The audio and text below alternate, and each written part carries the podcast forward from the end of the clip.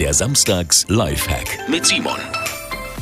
Weil es gibt ja Dinge, die nicht in diese Spülmaschine reinpassen oder einfach nicht reingehören. Da helfen die Tabs aber dann trotzdem. Und zwar beim Saubermachen natürlich. Thermoskanne zum Beispiel. Über Nacht einen Tab heißes Wasser in die Kanne, am nächsten Tag ist die Kanne wie neu.